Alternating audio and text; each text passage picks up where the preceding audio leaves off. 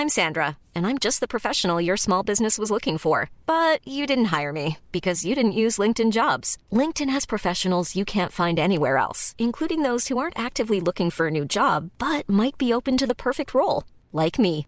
In a given month, over 70% of LinkedIn users don't visit other leading job sites. So if you're not looking on LinkedIn, you'll miss out on great candidates like Sandra. Start hiring professionals like a professional. Post your free job on linkedin.com/people today.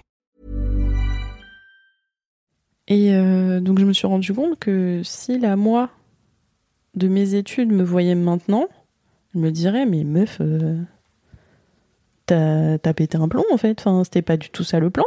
T'as craqué. Ok, on voulait des sous, mais on voulait des sous pour faire quoi?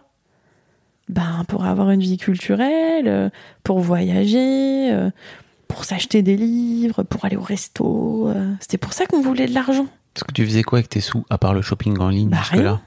Juste tu les mettais de côté? Pff, ouais. Et encore, même pas, tu vois, je les dépensais dans des conneries. Je m'en débarrassais, en fait. Ok. En fait, moi, je suis le profil montagne russe. Oui. Il y a des périodes où j'ai du pognon. J'ai économisé, genre en ce moment, j'ai de l'argent. Et des périodes où c'est panier percé total. Tu vois. crames tout? Ouais, c'est souvent, c'est des périodes où je vais pas bien, en fait. C'est très corrélé à ma santé mentale, en fait. Et, euh, et donc, du coup, je me rends compte que ma vie, c'est de la merde. Et que je suis en train de faire n'importe quoi avec. Et qu'il est toujours temps, quel que soit n'importe quand, il est toujours temps de dire stop. Et de dire, Ah, c'est pas ça le plan, en fait. Et donc, du coup, j'ai décidé de reprendre le contrôle de la situation et de dire, non, mais euh, là, euh, non, on veut pas ça. Donc, le plan, euh, c'est. c'est les restos, c'est l'abonnement UGC, c'est aller au théâtre, c'est voyager, c'est ça le plan. Donc je m'étais mariée entre temps et je dis à mon mec, écoute, je crois que toi et moi, euh, on veut pas les mêmes choses en fait. Lui était toujours à fond sur sa boîte, sur son travail, etc. Alors il avait plié sa boîte et euh, il avait signé en consultant, enfin le même taf, mais dans une boîte qui existait. Ok. Donc des milliards de dollars, bien évidemment, genre 20, 20K euros par mois, tu vois. Et, euh, et je lui dis, écoute, euh, moi je veux pas ça. Moi je veux pas la maison en banlieue avec les enfants et travailler tout le temps. Moi je veux le fun.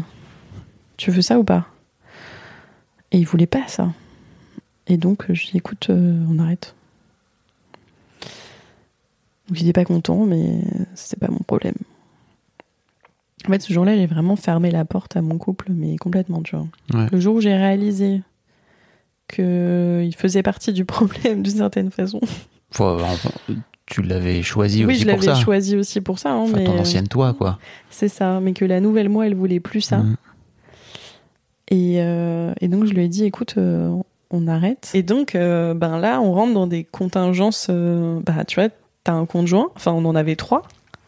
Oui, parce qu'il avait pas fermé les autres. Enfin, il avait dit qu'il s'en occuperait, mais il l'a pas fait. J'ai dit, en fait, j'ai géré mon divorce en mode projet, c'est-à-dire, j'ai un objectif. Pour atteindre cet cet objectif, what it takes, C'était quoi ton objectif? Qu'il disparaisse du paysage le plus vite possible.